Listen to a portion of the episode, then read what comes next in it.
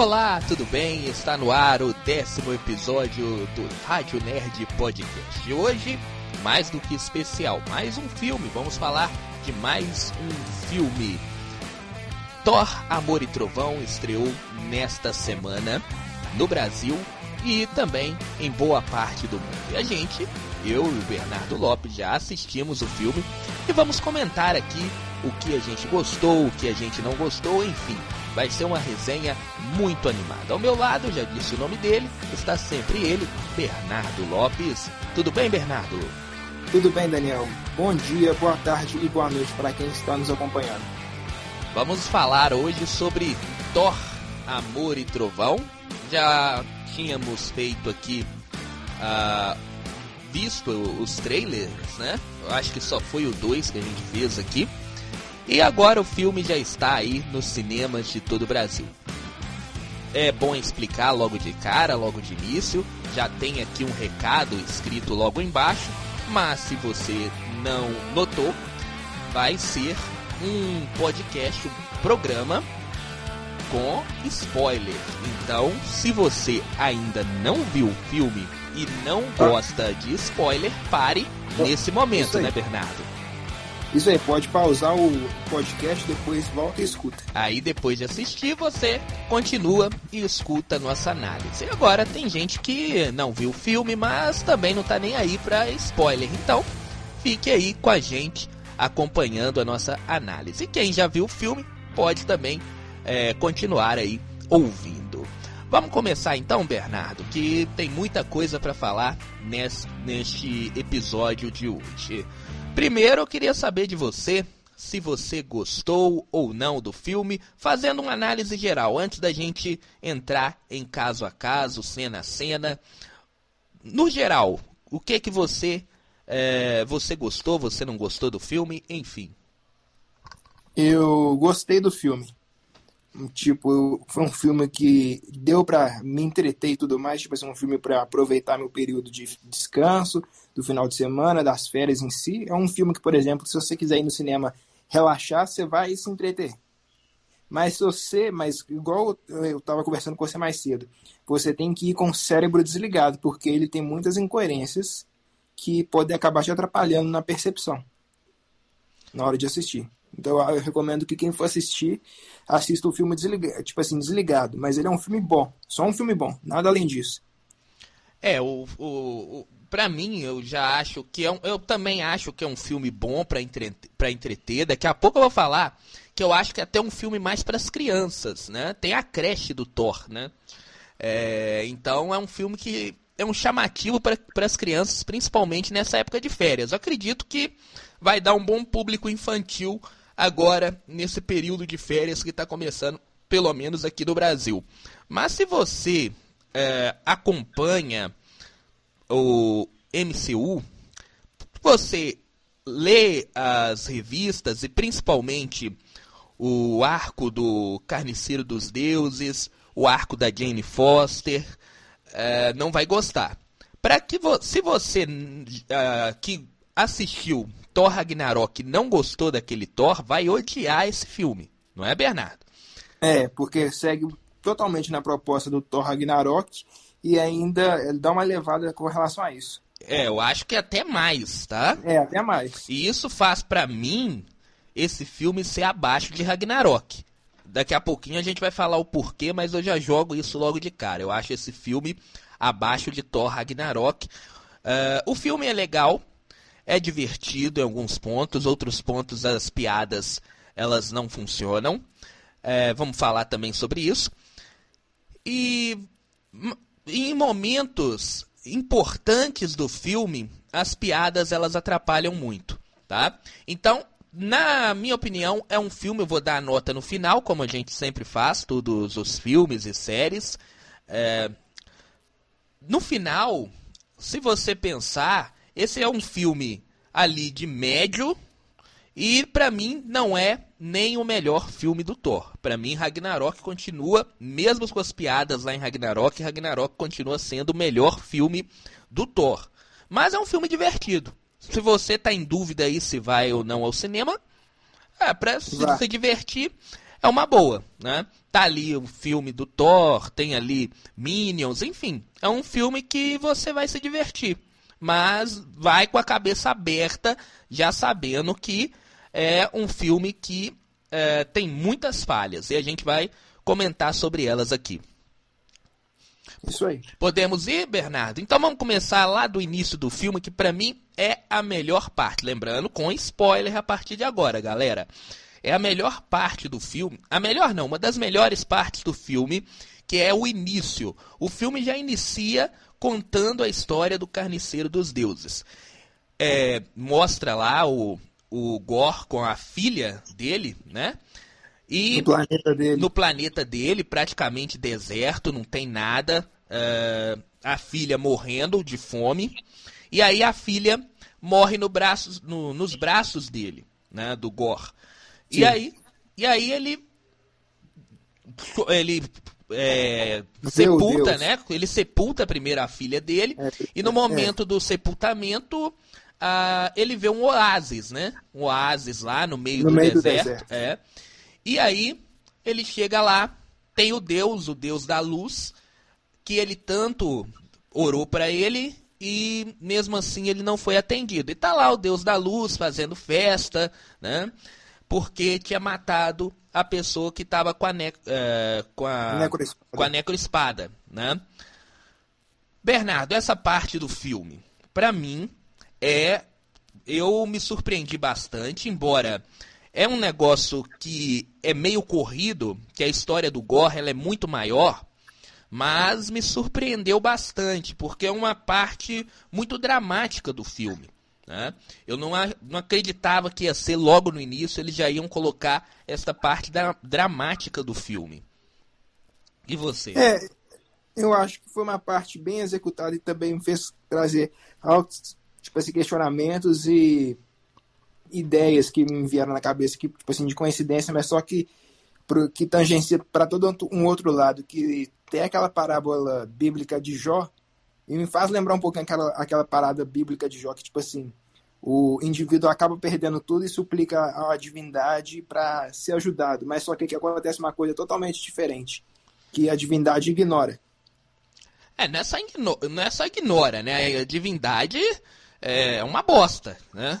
É. Joga comida nele, fala que vai matar ele, enfim. Menospreza ele. Não, completamente, né? Aqui eu gostei, é, mas eu acho que poderia ser melhor trabalhado. Nas Também HQs, acho. quando você. Aí eu vou sempre estar tá pegando as HQs, que para mim, a história do Gorro, Carniceiro dos Deuses, é o melhor arco do Thor nas HQs. E nas HQs, essa história é muito mais trabalhada. Né?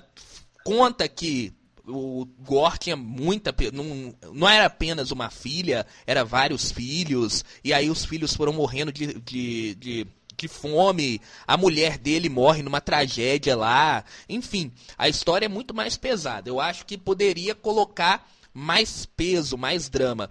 Mas não colocaram porque o filme é muito rápido. E aí é um dos problemas do filme. O filme ele é muito rápido, ele passa as coisas muito rápidas. E aí o que que acontece? A gente perde muito desse drama inicial do Gorro Carniceiro dos Deuses. Mas uh, essa parte aí, eles adaptaram muito porque não quiseram colocar nada relacionado a simbionte, né? Isso é... que eu fico, fiquei me questionando, porque não mostra a origem da Necroespada, simplesmente mostra que tinha um guardião anterior e o Gor acaba pegando ela desse guardião anterior, praticamente. Isso, isso é um dos problemas do filme também que eu ia chegar ele não mostra a origem da, da necroespada. Porque poderia, por exemplo, igual estava se falando, ela poderia, ela poderia estar com a Hela. Né? E alguém lá, quando a, pegou do, dos destroços lá de. É, dos destroços, quando a Hela morre lá na Asgar, né? Quando Asgar explode, e aí ele, ele não conta. Tava ali com um guerreiro, tem por quê? Que, da onde que ele pegou aquela a necroespada, né? Sim. Então, é, é, isso aí fica aberto. É, eles colocam lá, fica um negócio de roteiro ali, colocou ali, apareceu do nada. E aí a necroespada, ela também ela tem o poder no filme, né, de infectar a pessoa que está usando.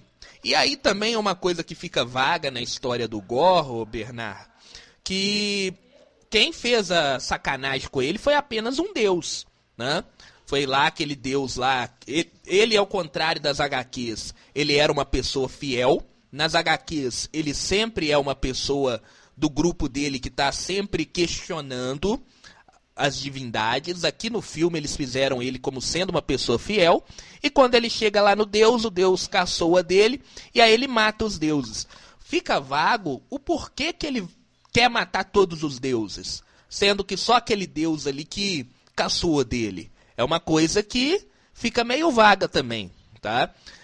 Porque na, porque na HQ isso é muito bem mais trabalhado. Faltou trabalhar mais esse drama do Gore. E aí é o que eu falo com você, até conversei com você no, no, no final do filme, que dava para fazer um filme inteiro sobre o Gore. Né? Sobre, sobre o Gore e o Thor. Né? O Thor versus o Gore. Né? Não fazer essas outras tramas. É, fazer um filme voltado só na história do Gore e ele matando os deuses e depois encontrando ali com o Thor e o Thor sendo deus que vai derrotar o Gore, tá? E, então, esse foi um dos problemas. Passou muito rápido uma história que é muito importante e é, é para mim, um dos arcos mais legais do Thor nas HQs. É, no caso eu acho que poderia fazer um Thor 4 só do Gore e um Thor 5 só com relação ao arco da Jane Foster, porque eu acho que poderia ser uma história muito bem adaptada. Sim, aí, aí adaptaria as duas, porque são duas boas histórias, tá? A gente até vai comentar mais sobre a Jane Foster, a Thor, né? Mais à frente. Bom, aí. E outra coisa também, okay. outro detalhe. Pode falar. Que se fosse dessa forma que a gente estava imaginando, que podemos só adaptar o arco do Gore, eu acho que como diretor não poderia ser o Taika Waititi. Não, não, não, não. Poderia. Porque ele é totalmente cômico. É, não, um, do, um, dos grandes problemas do filme foi exatamente esse. Você pegou duas histórias que são dramáticas. Uma história do Gore, com todo o porquê ele odeia os deuses, a família dele morrendo, a, depois a, a, própria, a própria espécie dele, o exilando no deserto, para ele morrer. E a história da Jane Foster, que é um câncer que vai matar ela a cada momento em que ela usa o Mionir, ela morre. Né? Isso até é. o filme coloca, mas coloca muito raso, as coisas ficam muito rasas no filme. Né? É, vamos dar prosseguimento. Então aí, a gente já pula, depois de uma cena tão dramática como essa, a gente já pula para uma cena cômica. Que é, é pura pura, vamos dizer, tem primeiro lá o, o Korg contando a história, né? E aí começa uma parte muito cômica, que aí tem a participação dos Guardiões da Galáxia, que é bem pouquinho, hein? Pra você House, que ainda. É, é, uma, é, é uma, uma participação muito pequena, né? É, que não muda nada na história. Só os Guardiões da Galáxia só participaram porque o, o Thor foi embora com eles no Ultimato. Se ele tivesse não saído com os Guardiões da Galáxia, eles não iam participar. E a participação deles não tem é, nenhuma importância para a história em si do filme. E eu já encontrei um furo na participação deles. Qual? Eu não sei se eu falo agora, eu falo no final. Tá bom, vamos. Não, não sei, você que sabe. tá, eu posso falar que com relação ao Gore. O Gore... Quando ele resolve o problema do Gore. Sim. Por que, que ele não notifica os Guardiões da Galáxia? Que também é. ficaram de procurar onde é que tava, o, tipo assim, o matador de deuses. É, é, é, é, isso aí também não é mostrado. É porque os Guardiões da Galáxia eles só participaram daquele momento exatamente como eu te disse. É porque eles tinham que participar porque o Thor estava com eles. Né? Mas... Não, sim, mas eles mesmos falaram também que olhou o que estava acontecendo. É, é, eles não voltaram porque talvez a participação. É, poderia ter gravado alguma coisa do Thor. É, é porque o filme é muito rápido também. O filme ele corre muito nas coisas. Eles esqueceram disso, né? de mostrar. Mas aí eles vão falar que o Thor falou mesmo lá, né? enfim. O filme é muito corrido, de fato, né? E aí é uma cena totalmente é muito bonita, muito colorida, uh, igual o diretor, né? Uh, como é Thor Ragnarok, enfim. Mas é uma cena que uh, descartável ali na história do filme, né? É uma coisa dispensável, né? É, totalmente. Tipo assim, se tirasse, se aquilo ali realmente fosse tirado, não faria diferença. É, não faria diferença, mas é, não faria diferença nenhuma. Poderia, poderia ganhar mais espaço para outras tramas, né? Mas enfim, acontece ali. E aí tem uma parte é, bastante interessante que o Gore já tinha dito lá atrás que uh, ia matar todos os deuses, né? Logo depois de pegar lá a necroespada. E aí, uh, dentro da nave dos Guardiões da Galáxia, lá com já com os, os bode que ele ganha, né? que é, é engraçado, é uma parte engraçada ali do filme, os bodes. Uh, ele vê que tem uma pessoa que está saindo matando todos os deuses. E é só isso que a gente vê de de matador de. Na verdade, a gente nem vê os deuses mortos, né, Bernardo? A gente só vê um no filme. Se eu não é. me engano. Eu, eu, se eu tô, não estou enganado, eu só vi, só vi um. É apenas um e o restante nas telas, né? É, mas passa rápido, assim. É como se você estivesse mexendo no celular e passando rápido. A, a coisa mais importante da história, para você ver, a coisa mais importante da história eles passam ela muito rápido. Por quê? Tem que ter as cenas de comédia, tem que ter a cena de, de amor ali, da Jane Foster chegando, né? Enfim, então as partes que seriam mais legais do filme, que seria a matança de deuses, a gente quase não vê, só vê um de fato deus morto, né? E aí ela é muito rápida assim, né? Aparece a Lady Sif, a Lady Sif, pedindo pro Thor ir atrás dela porque um deus amigo dela, agora não vou lembrar o nome, ele tá até nas HQs lá, ele é um amigo do Thor realmente nas HQs, é, tá morto. E aí se separa os guardiões, os guardiões vão seguir a vida deles, né? Vão é, para outro canto da galáxia e o Thor vai, é, vai atrás aí da, da Lady Sif, né? E aí tem outra cena que poderia, que poderia ser uma cena de drama, mas que a piada atrapalha. Que é quando o Thor chega lá, vê o deus morto, a Lady Sif completamente ferida, sem um braço. Sem um braço. Sem um braço. Ela já falando que vai para Valhalla, né? É, que tá indo, tá, tá morrendo. E aí vem a piada que estraga completamente a cena que o Thor fala lá que é só quem está lutando, só quem morre lutando que vai para o, o, o céu dos deuses nórdicos. Atrapalha a cena. Primeira coisa, primeira piada que atrapalha uma cena que poderia ser dramática. Mas aí no caso você queria que ela morresse ou não morresse? Não, não, não precisava nem morrer, mas se você tá ferido sem um braço, a coisa que você vai ouvir é a pessoa também ficar assustada. O Thor fica assustado. E nesse filme o Thor é um bobalhão. Você não concorda comigo? O Thor é mais bobo que as crianças ali daquele filme. Que tem Sim, muita concordo. criança. Mas, tipo assim, eu acho que eu levei a cena de um outro jeito. É. Porque eu acho que talvez a personagem tenha pensado, não defendendo a, o excesso de piadas do filme, mas, tipo assim, talvez a personagem tenha achado que ela realmente ia entrar no lucro morrendo. É, entrar pra, pra, pra Valhalla, né? Não, mas... mas... tipo assim, ela estaria no lucro indo pra Valhalla, entendeu? Melhor do que tá viva. É. Aí depois, quando ela descobriu que não ia ser bem assim, ela já reclamou. Mas, mas seria uma cena mais dramática. Não, não, precisava ter essa piada ali, sabe? Ele poderia falar, mas foi, ficou uma coisa meio cômica. Foi uma cena em que uma pessoa tá praticamente sem um braço. Tá, praticamente não, tá sem um braço e fazendo e o Thor fazendo piada, né? Isso aí quebra completamente a ideia que o Thor vinha ganhando no, no, no CM. Porque a gente tem o Thor lá, meio brincalhão, é, no Ragnarok, mas depois a gente tem um Thor muito sério lá no Guerra Infinita, quando ele chega uh, chamando Thanos, uma das melhores cenas do Thor em, do UCM, que é quando ele chega. Primeiro, quando ele, ele quase se sacrifica para forjar o Mjolnir, né, em Lina Venir. E depois, quando ele chega em Wakanda. É as melhores cenas do Thor em todo o CM. E aí a gente vê um Thor mais evoluído, Bernardo.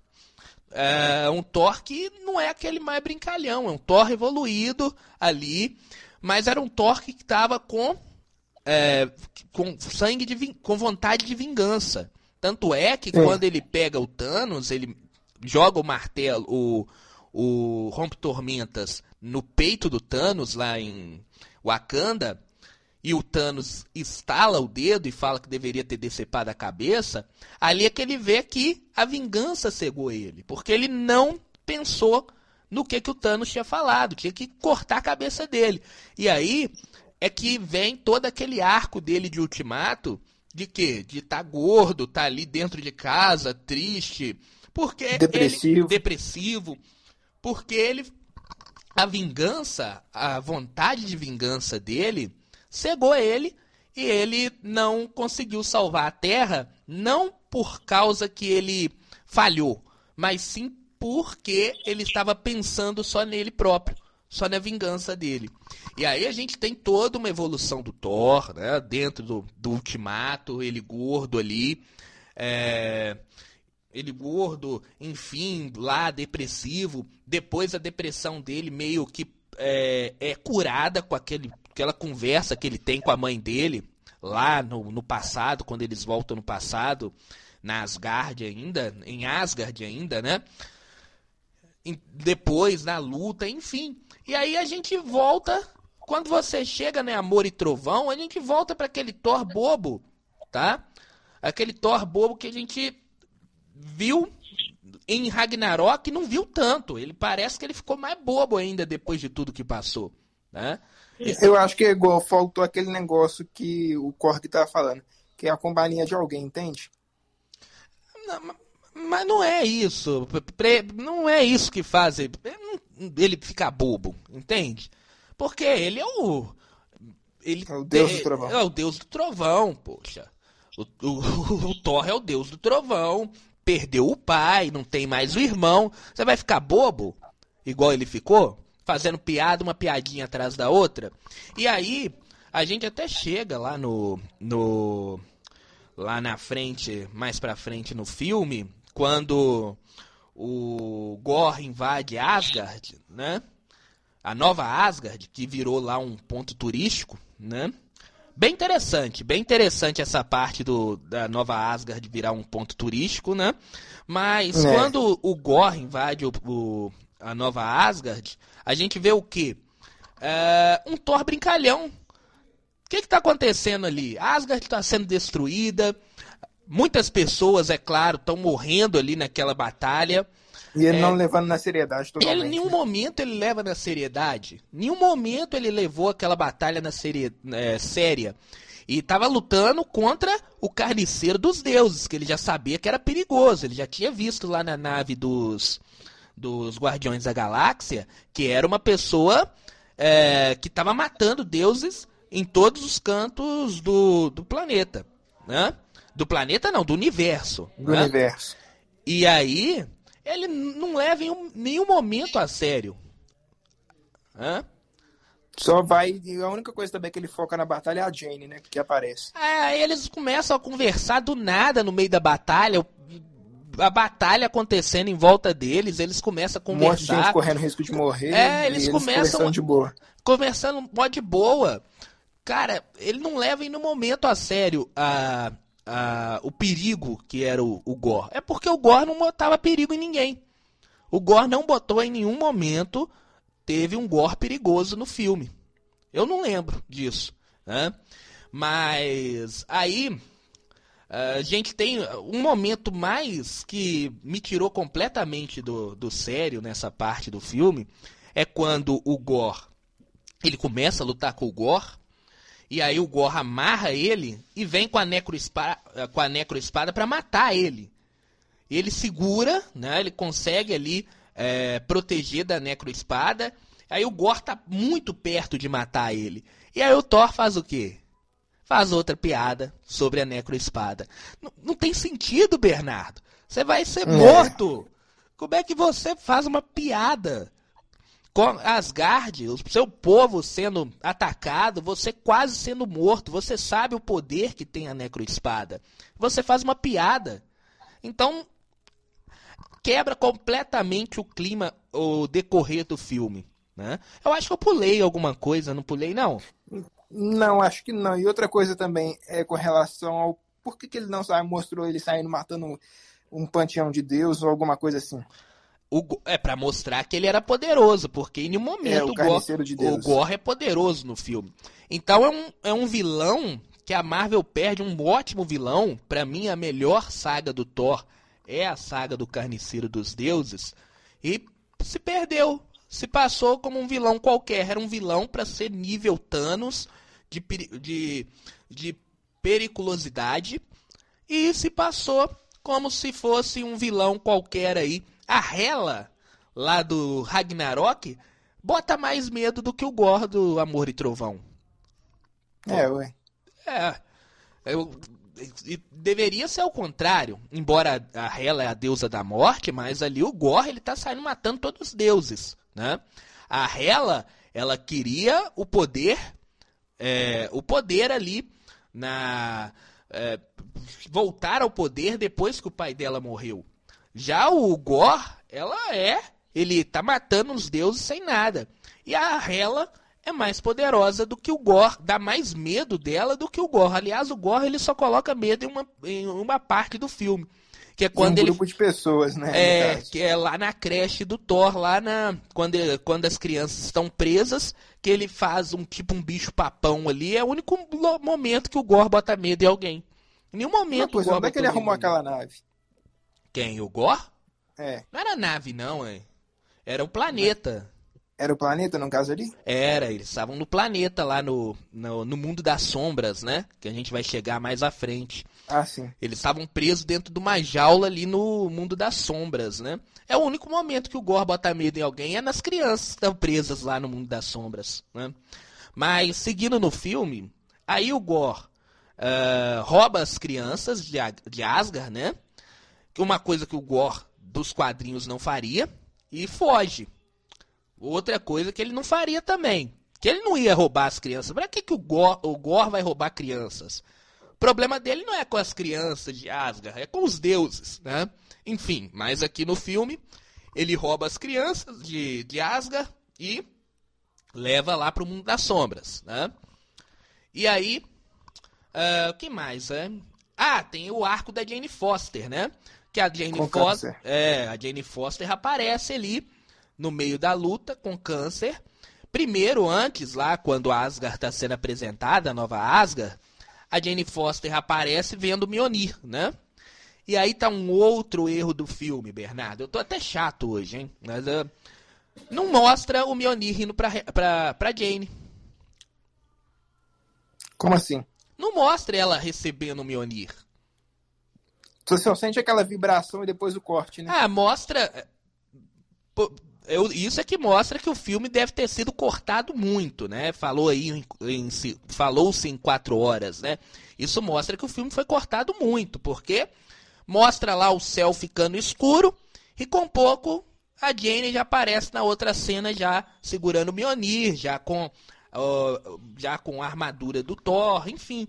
Então fica subentendido fica subentendido. Não, não mostra o, o Mionir é, indo para mão as mãos dela. E até o Mionir ir para as mãos dela é uma coisa meio que. É, que eu não gostei, sabe? Porque a gente fazia aqui é, teorias de que ela ia ser digna, até na, no último programa, é, sábado, é, na semana passada. Eu falei que talvez ela lá no leito de morte ia chamar o Mionir e o Mjolnir ia chamar o Thor, na verdade, e quem ia receber o chamado ia ser o Mjolnir que ia se juntar e ir até ela. E o negócio é completamente diferente, completamente ruim. Porque, na verdade, o Thor joga uma magia no Mjolnir quando eles estão bem lá, né? Mostra alguns momentos da vida do Thor e da Jane juntos.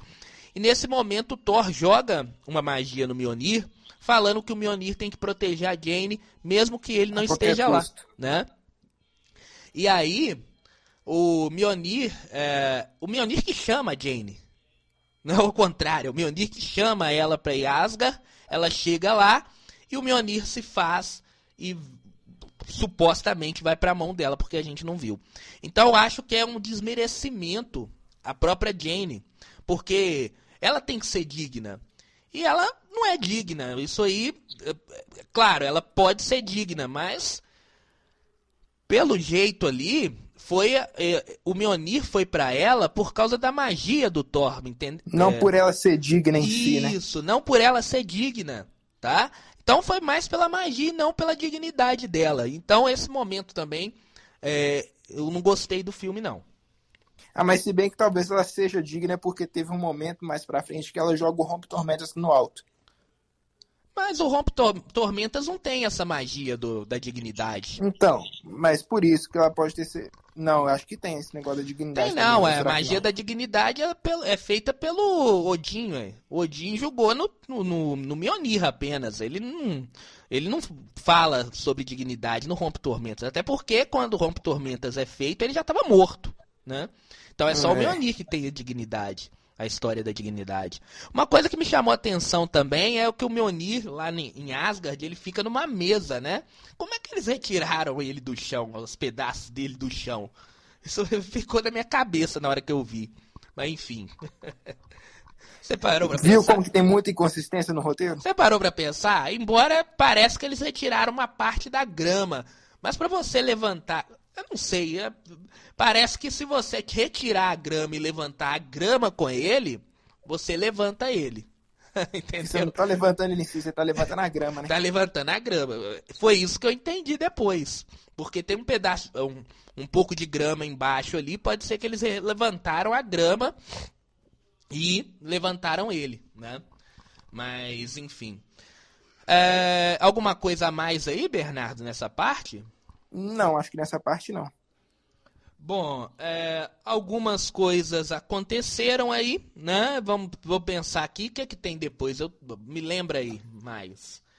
Tá, ele sequestra as crianças, leva pro planeta e depois eles saem na missão primeiro de ir no, na cidade da Onip- Onipotência, né? É onipotência. Era aonde a gente falava que poderia ser é, o Olimpo, né? Mas a verdade é a onipotência, que é uma cidade que também está nas HQs. Não é meio que uma cidade, uma, uma biblioteca lá onde os deuses estudam, deixa lá os livros, enfim. Aqui foi feito que é uma cidade, que é uma cidade dos deuses, né? É, e aí também tem uma parte muito é, ruim ali, que é os deuses que estavam ali em onipotência. Eu achei É. eles muito fracos, assim, tipo o próprio Zeus, sabe? O Zeus ele sabia da, do, do poder da necroespada. Ele não tinha medo do Gor, ele tinha medo da necroespada. E ele sabia o poder que a necroespada tinha, e mesmo assim eles estavam ali fazendo eh, planos para fazer orgias, enfim, eu achei ah, os deuses ali muito é, tendo que ser mostrado que eles realmente são escrotos, sabia?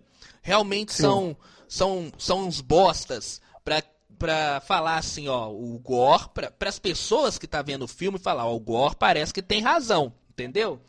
Porque não Sim. mostrou toda a história do Gore lá, na- lá no início, e aí colocaram os deuses como se fossem uns bostas pra falar, ó, o Gore, então, pode ser que o Gore esteja certo.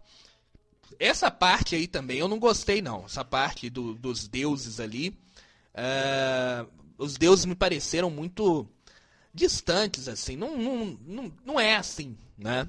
Pode Mas ser. foi engraçado o Zeus, entendeu? O jeito que o Zeus foi representado. É, foi engraçado. é, Ele mas- parecia uma bailarina. É, é, é, é mais uma parte ali do humor, né? Do humor. Aliás, o, o Zeus feito pelo Russell Crowe, né? De, dispensa comentários. Aliás, é, o Christian Bale também tá muito bem de Gore, mas o Gore, o roteiro que não ajuda, tá bom? Eu em nenhum momento vou falar mal do Christian Bale aqui, que é um baita de um ator. É o Batman, né? O cara é o Batman, então precisa falar nada.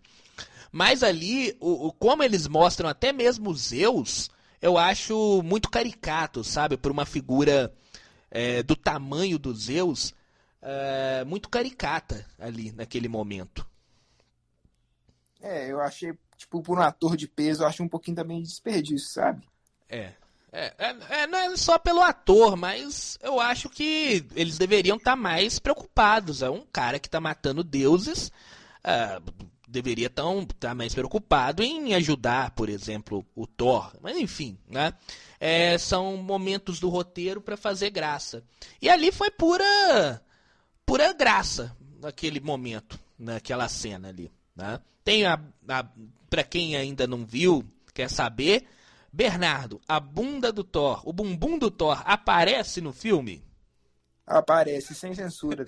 aparece sem censura. Diferente do trailer. É, diferente do trailer, aparece sem censura, naquele né? momento ali.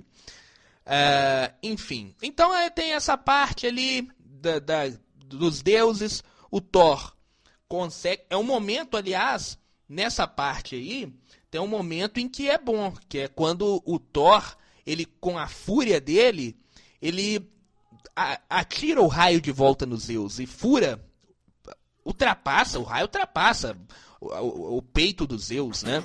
Ali esse momento é bom, esse momento do filme é bom.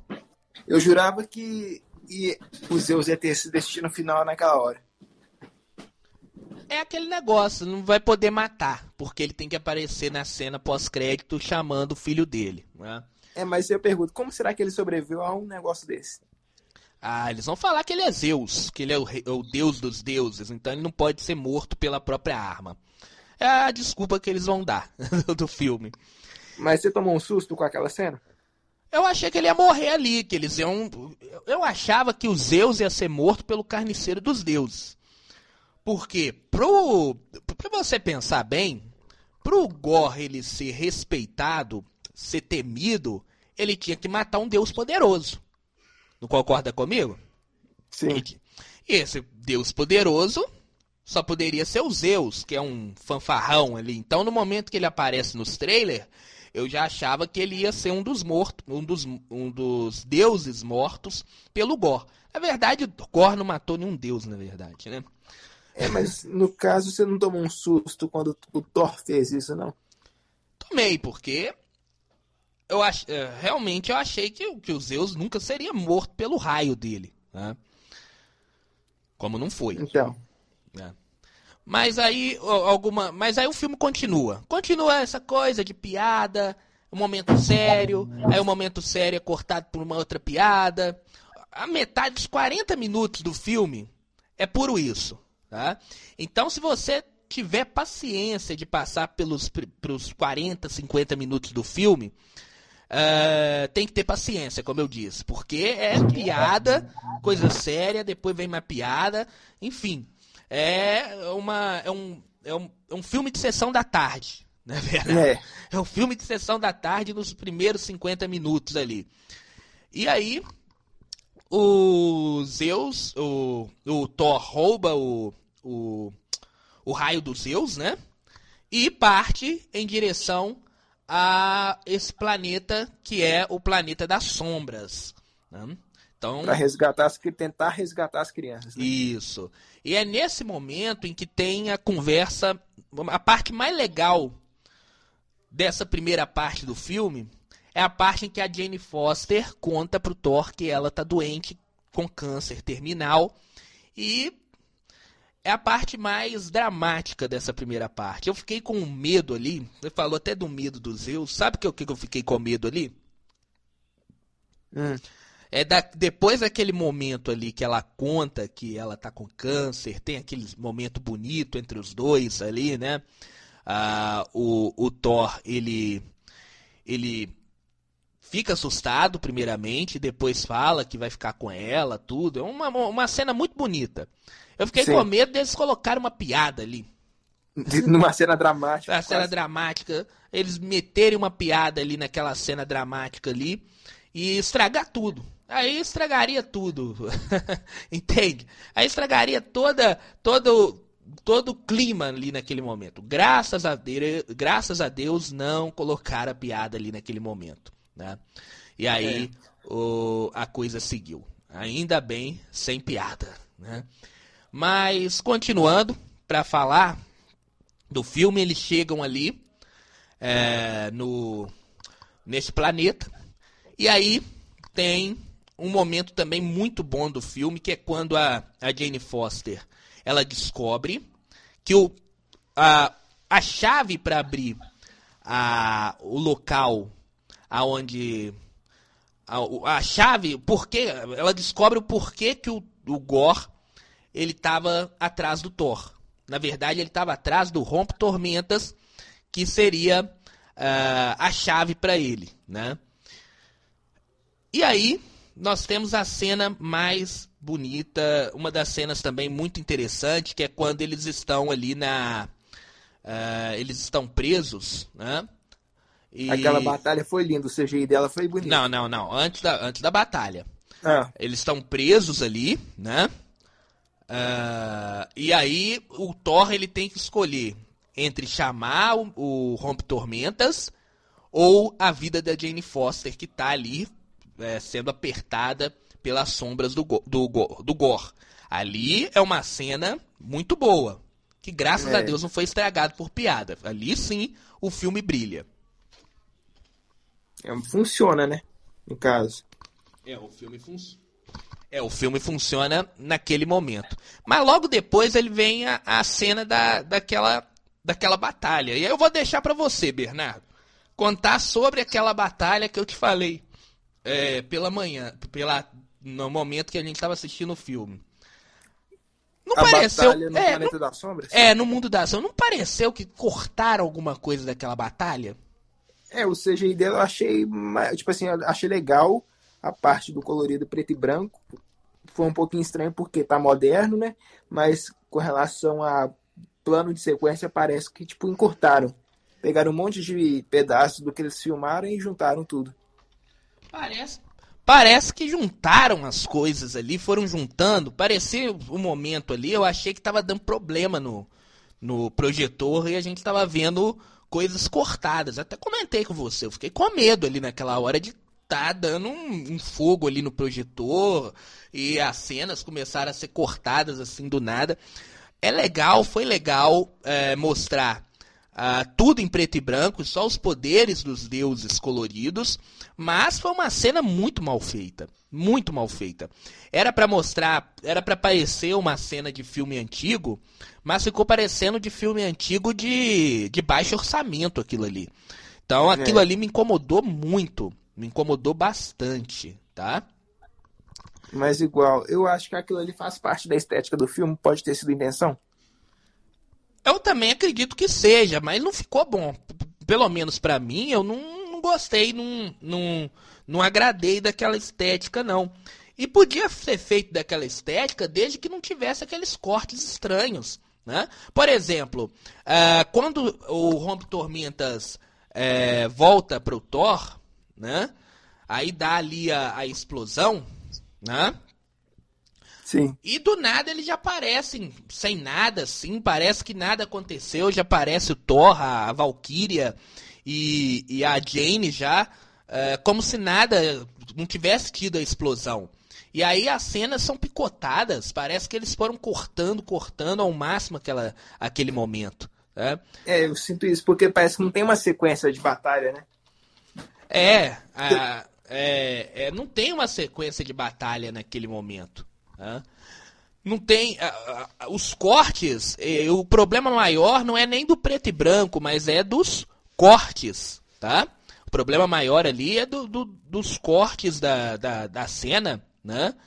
Que, que, que deixa o negócio meio totalmente estranho. Né? Mas enfim. Aí o, o, o Gor consegue pegar o Rompe Tormentas, que seria a chave para encontrar a eternidade. Tá? A gente vai chegar lá é Eternidade, que é um que é uma entidade cósmica importantíssima do MCU. Tá, chegou lá. Aí o, o Gore, o Thor, ele vai embora, né? Mas deixa o Gor consegue pegar o Rompe Tormentas no momento em que ele conjura Bifrost. Fica com o Rompe Tormentas. E o Thor volta pra, pra Terra, volta pra, pra Nova Asgard, né? Pra Nova Asgard. Isso.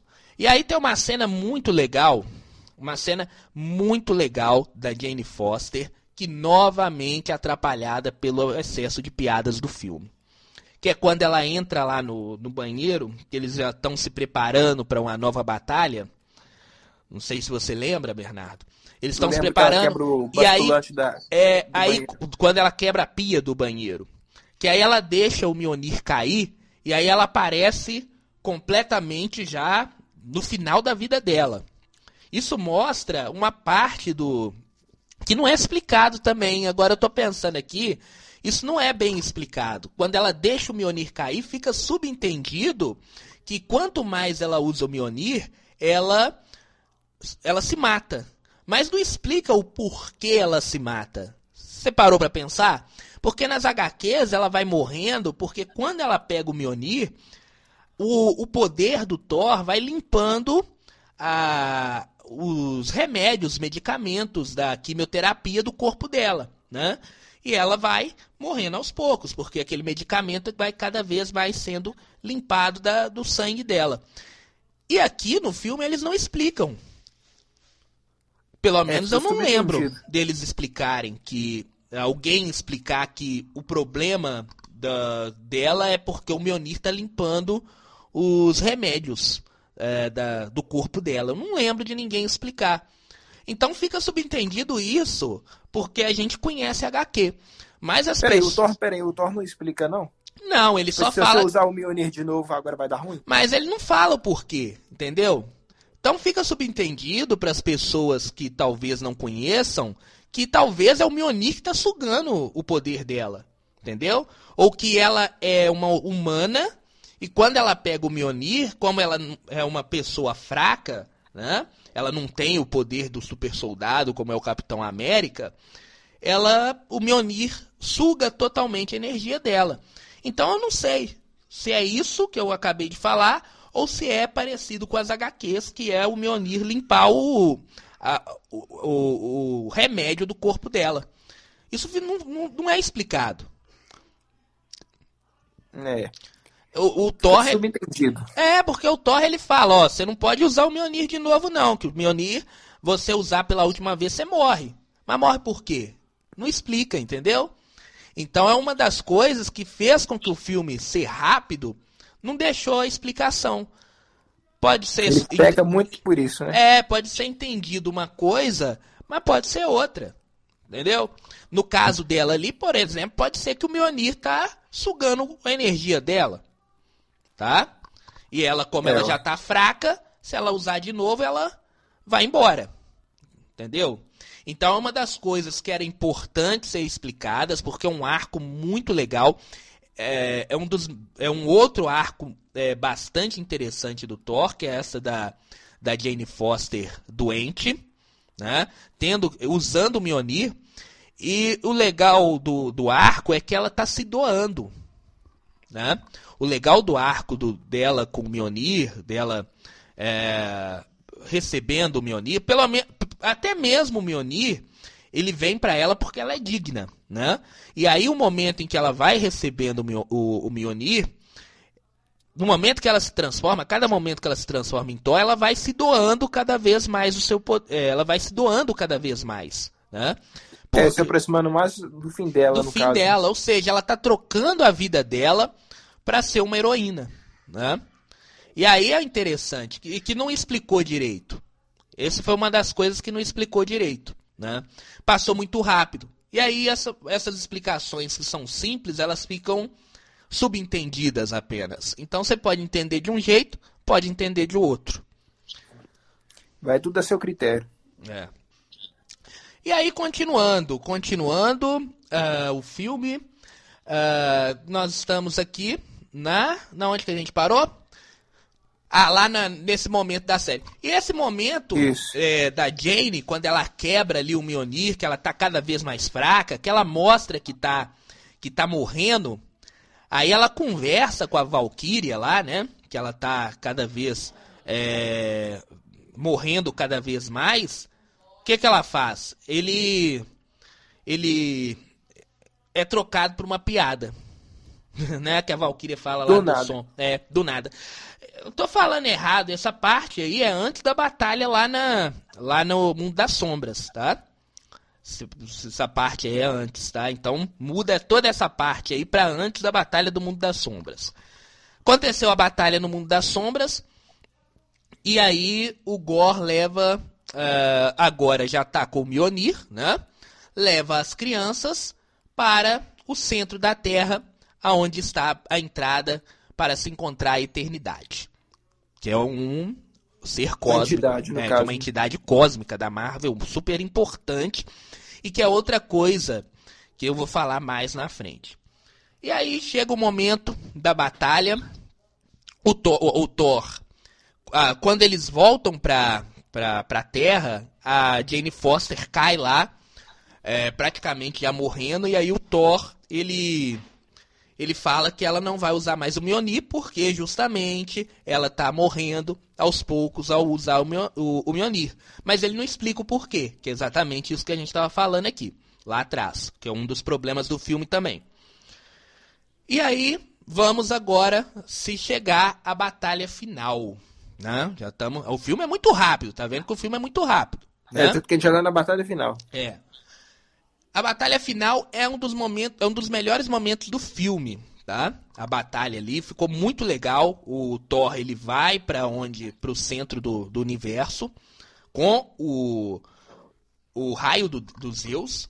Chega lá, o Gore ele já tá fazendo, já tá abrindo a porta para para a eternidade. E aí começa a batalha entre eles. O Gore, ele chama o exército dele, né?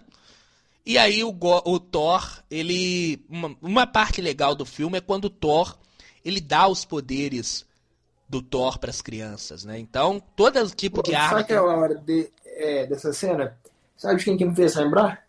Até o pessoal do cinema tava comentando. Uma criança lá, o quê? da Mônica. Isso, é, tem, tem uma menina que usa ursinho, né? A É, menina que que usa usa ursinho lá na hora lá. Mas aí, essa cena é muito legal, mas mostra o quanto que o Thor, ele não tava nem aí pro Gore, sabe? Que ele coloca criança pra brigar com o Gore. Então ele não tava nem aí. Se, se ele tivesse tanto medo do Gore, ele nunca colocaria as crianças pra brigar com, com o Gore ali, com, a, com É as tipo colocar do Gore. uma criança pra lutar contra o Thanos, né? É, pra, pra lutar não contra o Thanos, mas com o exército dele, entende? Então, em nenhum É momento. loucura. Então, eu não. A cena é legal, é uma das partes dos, dos pontos altos do filme, mas isso mostra que em nenhum momento Thor leva ah, o perigo a sério. Até coloca as crianças pra brigar ali. Ah, vamos brigar, coloca as crianças ali pra brigar. Né? Enfim. Então, em nenhum momento se levou o, o vilão a sério do filme. Apenas as crianças que ficaram com medo dele dentro da jaula lá que levou ele a sério. Depois nem mais as crianças levaram ele a sério. Tanto é que elas dão uma porrada lá no, nos- no, no exército do Gor, né? E aí o Gor começa a lutar com o Thor, né? E o Thor tá perdendo ali pro Gor, tá quase morrendo. Dessa vez ele não fez piada com a necroespada. E a Jane Foster chega segurando o Mjolnir, é, se doando pela última vez. Aí eu achei legal, achei o arco da Jane Foster muito legal, embora tenha sido muito rápido. E ela. O ela- sacrifício dela foi muito impactante. o sacrifício dela foi muito legal, foi muito impactante, né? E aí começa a briga final, a batalha final. O, o Gore ele consegue abrir o portal para a eternidade, chega lá. Uma das coisas que eu gostei bastante é a eternidade, que parece bastante com a eternidade dos quadrinhos, tá? Depois quem quiser aí procurar no no Google bate aí Eternidade, Entidade Cósmica da Marvel, vai ver que a Eternidade ela se parece, do filme, se parece muito com a dos quadrinhos. Aí eles foram bem do filme. É, eles colocaram uma. Eles colocaram igualzinho, né? Ficou muito legal essa parte aí. E aí chega um momento muito bonito do filme, tá? Que é o momento em que o. No momento em que o, o Gore ele chega à eternidade e é a hora dele fazer um pedido. Essa parte de fazer um pedido para eternidade é que ficou meio. Eu não gostei, porque a eternidade ela é muito maior do que isso. Ela não é um poço dos desejos, ela não é um gênio que você chega lá faz um pedido. Ela é, nos quadrinhos ela é muito mais poderosa do que isso. Né? Mas ficou subentendido nesse filme que a eternidade é um poço dos desejos. Tudo bem, tá bom. É, e aí o Gore ele, ele faz o pedido. Ele, quando ele vai fazer o pedido, o Thor fala que quer passar os últimos momentos da vida dele, já que todos os deuses iam morrer, ao lado da mulher que ele amava, né? E, e aí fica comovido no caso, né? É, e aí a Jane fala com o Gore para que ele é, peça uh, um, uma coisa que ele ame de volta. Em vez de sair matando todos os deuses, peça para ele pedir alguma coisa para ele de volta. Nesse momento ele tá morrendo, o Gore, né? A necroespada é, tá fazendo ele morrer aos poucos ali. E aí uh, ele pede a filha dele de volta. Essa parte é muito bonita, tá? Pede a filha dele de volta, a filha dele volta, vê ele, é, vê ele morrendo, né? E antes dele morrer, e aí é uma coisa muito legal, é que ele pede para o Thor, um deus, cuidar da filha dele, um, um deus que ele odiava, cuidar da filha dele e morre. Essa parte aí do filme é muito boa, tá? Se você teve paciência para pegar todos os 50 minutos, toda a primeira parte do filme, as piadas, sem graças ou não, chegar nesse momento, você vai gostar. É muito compensativo nessa parte, né? É. Você gostou também desse final, Bernardo? Eu gostei, mas tipo, eu acho que foi muito corrido essa passagem de bastão de responsável pela criança. É, porque o filme é muito rápido, né? É, o filme é muito rápido, como eu disse, né? Poder, poderia trabalhar melhor essas coisas, que não é trabalhado. Mas é uma das coisas que se salvam nesse filme, exatamente isso. E aí, né? parte muito Volta boa. Volta pra narração do Korg, né? É, com a narração. Foi o filme todo com a narração do Korg. O Korg, ele serve ali para alívio cômico e para narrar o filme. Apenas isso, né? E aí, no final, a gente vê que o Thor ele virou um pai. Isso aí vai ser muito interessante para ver no prosseguimento. O Thor pai, né? o Vingador mais forte, agora é um pai de uma criança, a filha do Gor, né? E a filha do Gore, ela voltou com poderes, que ela não tinha poder lá no início do filme. Ela voltou com poderes dados, dados pela eternidade. Então vai ser muito legal também ver isso, a filha do, do Gore com poderes lutando ao lado do Thor. Aí o final é os dois lá, né? O Thor ele com o Mjolnir, porque a Jane Foster morreu, isso a gente esqueceu de falar, né? A Jane Foster morre logo após a a criança aparecer, a Jane Foster morre, vira pozinho, né? Vira poeira. É né? igual Odin no Thor Ragnarok? É igual Odin, o Thor Ragnarok. E aí uh, o Thor vira pai dessa criança. E aí é muito legal o final ali, os dois lutando com uh, o Thor com o Mjolnir de volta, né? E, o, e a criança com rompe tormentas, né? Que é, um, que, é uma, que é uma arma poderosíssima. E aí acaba o filme. O filme acabou. Coisas que também a gente esqueceu de falar é que o filme, essa parte engraçada do filme, faz algumas coisas bobas acontecerem, Bernardo.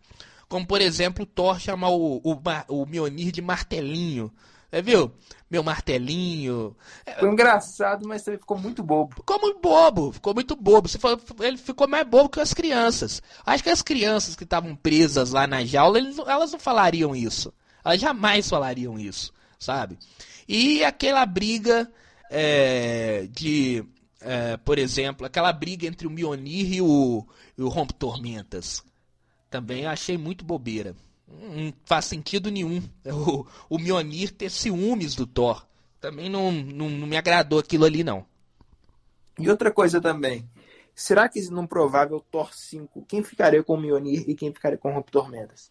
Parece que agora vai ficar com a filha, com a, com a menina, né, a criança. Que a criança ela consegue, se ela consegue levantar o rompe tormentas, né, ela vai ficar com o rompe tormentas. Até porque o Mionir ele só vai para quem é digno, né? Ah, eu tentaria deixar eu tentaria deixar o Mjolnir, que é mais velho, com a, com a menina.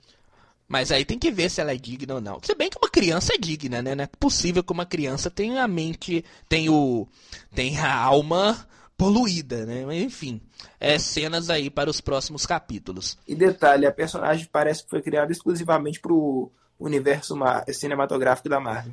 E que eu tava vendo agora, voltando do, do ônibus, é a filha do, do Chris Hemsworth, né? É a filha Sério? dele. É a filha dele. Eu, depois agora. É que falaram que a filha dele ia participar, mas eu achei que a filha dele ia ser uma daquelas crianças que estava preso, que estava presas lá, né? As crianças das guardianas. Mas não. A filha dele é a menina que, que agora está com ele, tá? Então, muito legal. Ficou, ficou bem bacana ali. É, se continuar sendo os dois juntos na nas continuações vai ser muito interessante, né?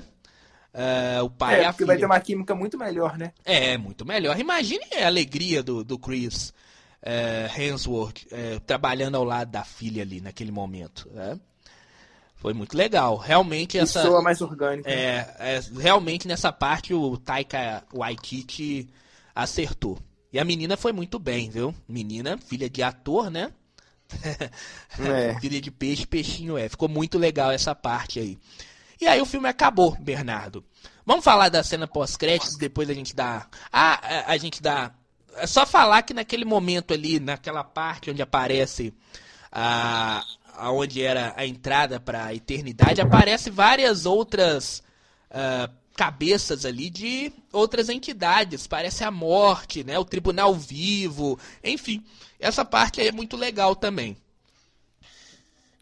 É, só o bom, o único ruim é quem pensou que talvez eles iriam aparecer, né? É. É, Só foi referência. Mas pelo menos foi uma referência bem legal ali. Bom, vamos para cenas pós-créditos. Uma é muito boa, a outra nem tão boa assim, mas é importante também. Mas eu acho que não muda nada. Aliás, as duas cenas pós-créditos elas são muito ligadas ao, ao a sequência do Thor. A gente não tem uma ligação direta com o MCU nesse filme. Eu acho que a ligação mais direta que eu vi no é, que eu vi é, de coisas que aconteceram foi a a sorveteria do Thanos lá na, em Asgard com a manopla do infinito. Foi uma coisa que mais uma referência muito direta a fatos que já aconteceram. E esse filme, ele é muito ligado à sequência do Thor, ele não tem ligação com o restante do MCU. Você parou para ver? É, não tem muita referência, né? Se bem que tem aqueles flashbacks no início do filme, né? É, só, mas os flashbacks do Thor. É, específico do Thor. Não tem nada relacionado a outras coisas que vão vir ainda pra frente ou que aconteceram no passado uh, dentro do, do filme. Ele tem mais a. É, ele é mais referenciado ao Thor. Até mesmo as cenas pós-créditos. A primeira a gente pode falar que mais pra frente pode se ligar ao MCU, mas que de início agora vai ser ligado apenas ao próximo filme do Thor. Para quem não sabe, já pode falar da cena pós-crédito. A primeira é lá tá o Zeus, que não morreu. A gente descobre que o Zeus não morreu, falando que é, as pessoas agora só cultuam os heróis, né? Os deuses, eles hoje são é, jogados a escanteio. E que ele vai começar a mudar isso, que a primeira pessoa que ele vai contra agora é, vai ser o Thor, que ele quer ver o Thor caindo. E aí aparece quem, Bernardo? O Hércules. É Hércules. Aparece o Hércules pela primeira vez no MCU. O Hércules, que é uma figura importante do MCU, aparece nessa primeira pós-crédito. Sim, temos o Hércules no MCU é, pela primeira vez. A segunda... É, foi surpresa. A gente já tinha especulado aqui, né? Mas foi muito legal. É alguma, algum, algo a comentar sobre essa cena pós-crédito?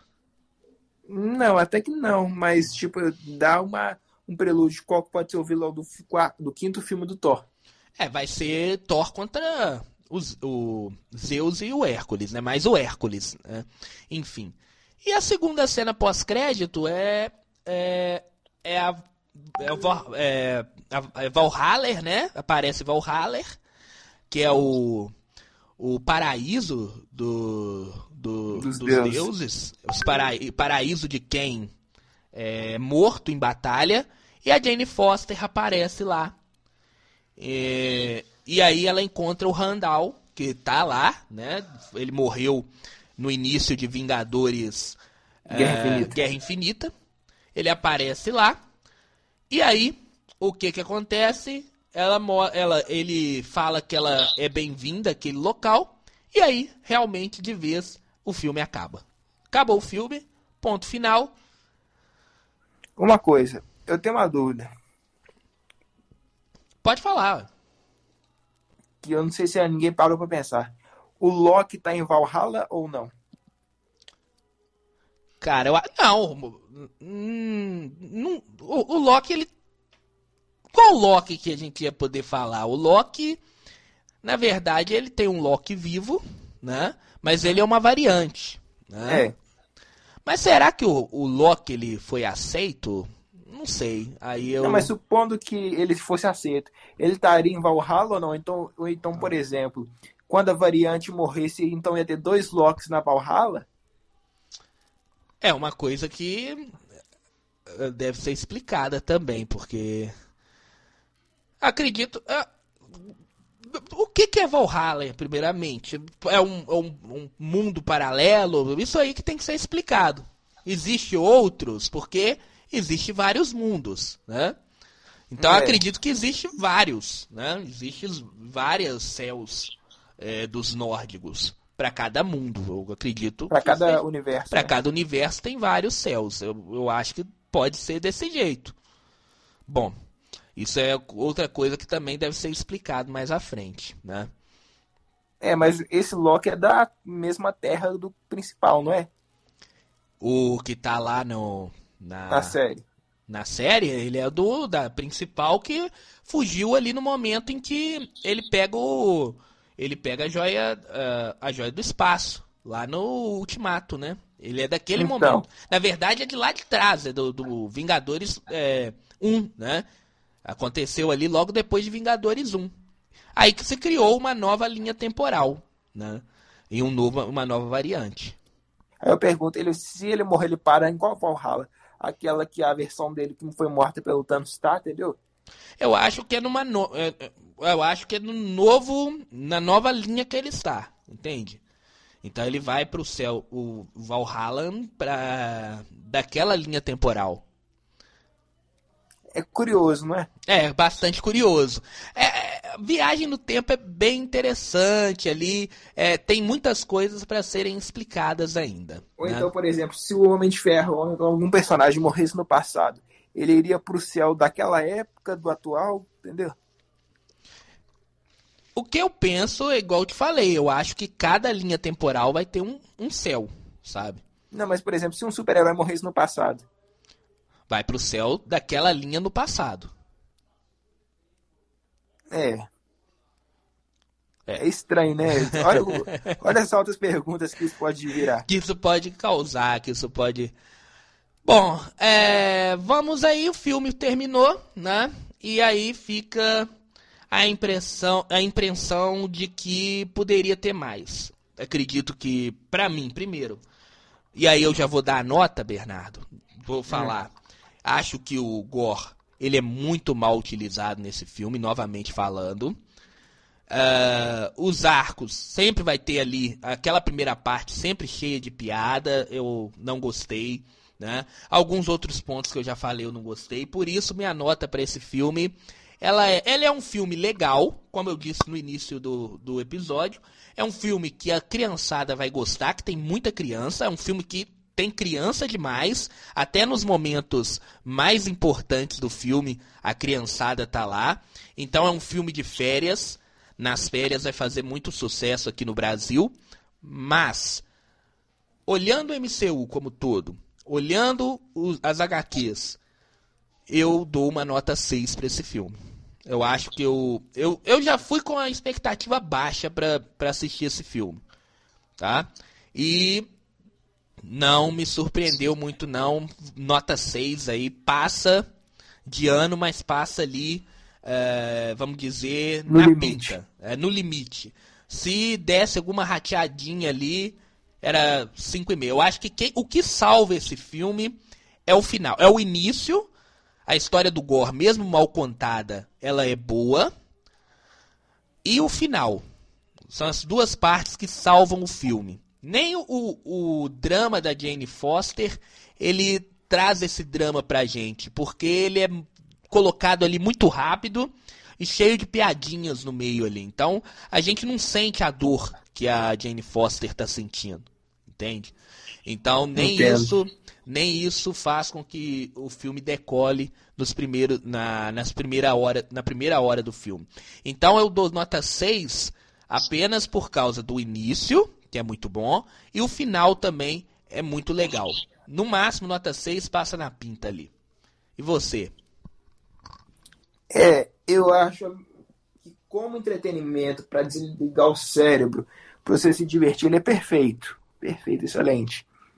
Mas olhando todo o critério de filme e tudo mais, ele deve muitos aspectos, entende? Tipo assim, com relação ao roteiro, à montagem, à própria edição em si. Mas é uma coisa que funciona como se fosse um filme para você se entreter. Nisso ele cumpre muito bem o papel. Então também nota 6.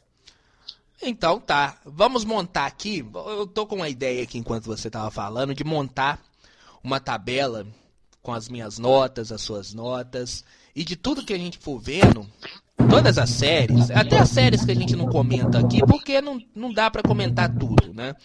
Até as que a gente não comenta aqui, mas a gente assistiu, filmes, enfim, montar uma tabela e no final do ano a gente vê para cada um qual que foi o melhor filme.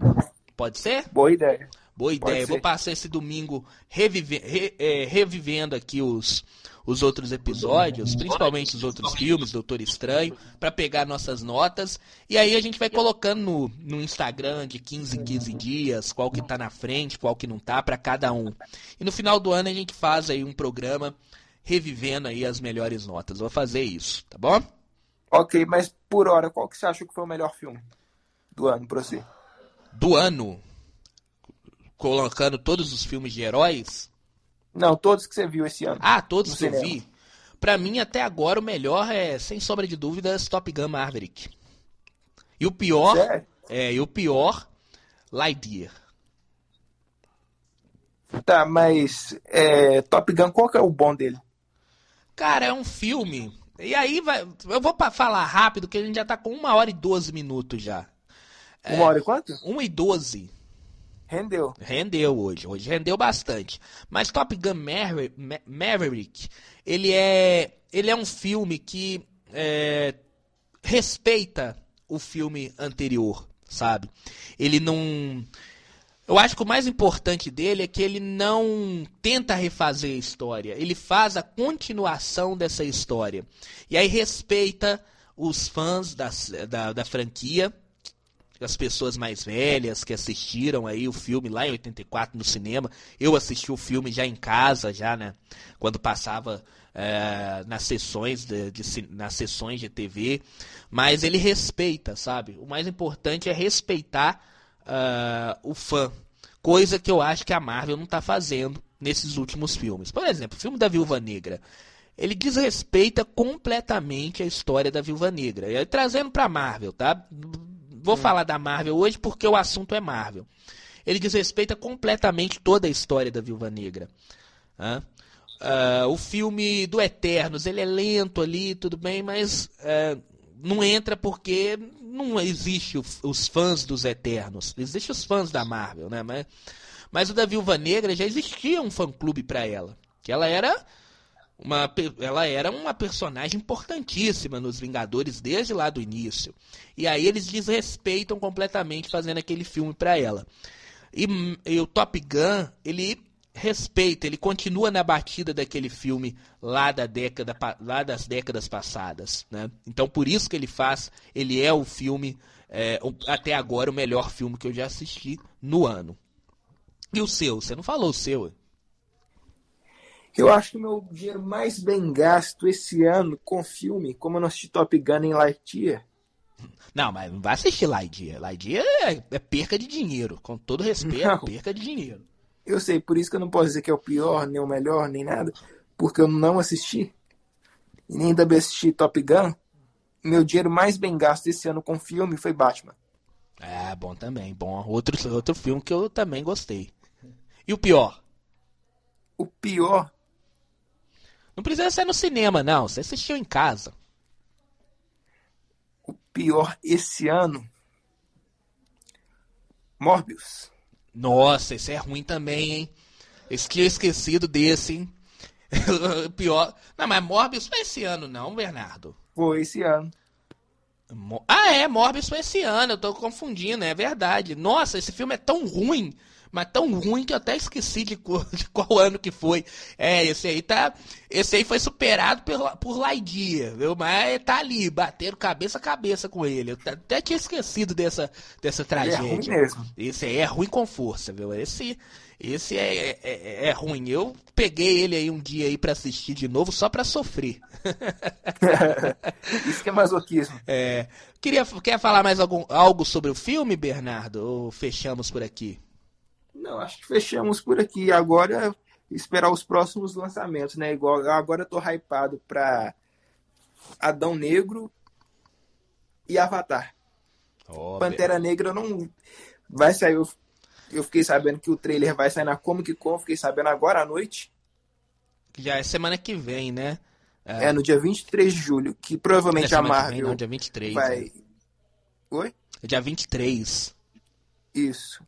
Provavelmente vai ter o trailer de Pantera Negra 2 liberado online, o anúncio da fase 5 e um possível anúncio do elenco de Quarteto Fantástico. É bastante interessante isso aí, hein? Eu só espero que a Marvel entre nos trilhos, porque tá ruim. A fase, a fase 4 ela tá ruim. E não é para baixar hype da fase 3, não. Eu acho que realmente eles deram uma Na verdade, eu vim pensando uma coisa aqui, é que já estamos com uma hora e 16 minutos, vamos embora. É, eu vim pensando aqui, será que é o Kevin Feige que tá mandando ainda lá dentro? É, será que tá passando por ele essas coisas aí, esses, esses filmes genéricos que tá saindo, essas séries? Será que tá passando por ele? Eu até agora eu não acredito que é o mesmo Kevin Feige. Será que ele foi pra lua com o Nick Fury e ele deixou um, um, um, screw. um, screw. aqui, não sei. Eu, eu tô na dúvida que esse Kevin Feige que a gente tá vendo aqui na Terra nesses últimos anos é um screw, né? Porque hum. não, não, faz sentido, cara. É, é muita coisa ruim que tá saindo. E muita coisa que desrespeita os quadrinhos, coisas que a Marvel ela, ela, não, ela não adapta os quadrinhos 100%. Mas esses filmes últimos que estão saindo, eles estão desrespeitando os quadrinhos. Eles não é só adaptação. Eles ainda, além de adaptar, eles desrespeitam os quadrinhos, entende? Então, eu fiquei sabendo. Eu fiquei sabendo, por alto. Que o quê? Que ele, depois de um certo tempo, ele não está mais totalmente focado nas produções. Tipo assim, ele dá as ideias, vê se tá tudo legal, mas não fica lá em cima, igual antes, entendeu? Ah, entendi. Só pode ser isso, porque o que tá saindo não é a cara de uma pessoa que é entendedora dos quadrinhos. Né? Porque é desrespeito total. Filme. O, o, o, Thor, esse Thor bobalhão, é um desrespeito aos quadrinhos. Né? Então, eu acho que deram poder demais, só para terminar, eu acho que deram poder demais pro diretor, pro Taika Waititi, que é um cara que faz filmes engraçados. Ele fez um, o Jojo Rabbit, né? Já assisti. Que é muito bom o filme, é muito engraçado, é muito legal o filme. Tem ali um, um Hitler palhação, né? Enfim, mas é, eu acho que nesse filme do Thor, ele perdeu completamente a mão nas piadas, sabe? E o pior de tudo é que tinha um cara atrás da gente lá, não sei se você notou, que o cara riu de todas as piadas que foram contadas. Até as é, piadas sem graça ele ria. É, ele ria como se fosse a melhor piada do mundo. Eu, eu tava mais incomodado com o filme e com o cara que tava atrás da gente rindo de todas as piadas. Eu, tinha piada ali que não tinha graça nenhuma e ele tava morrendo de rir como se fosse a última piada que ele tava ouvindo na vida.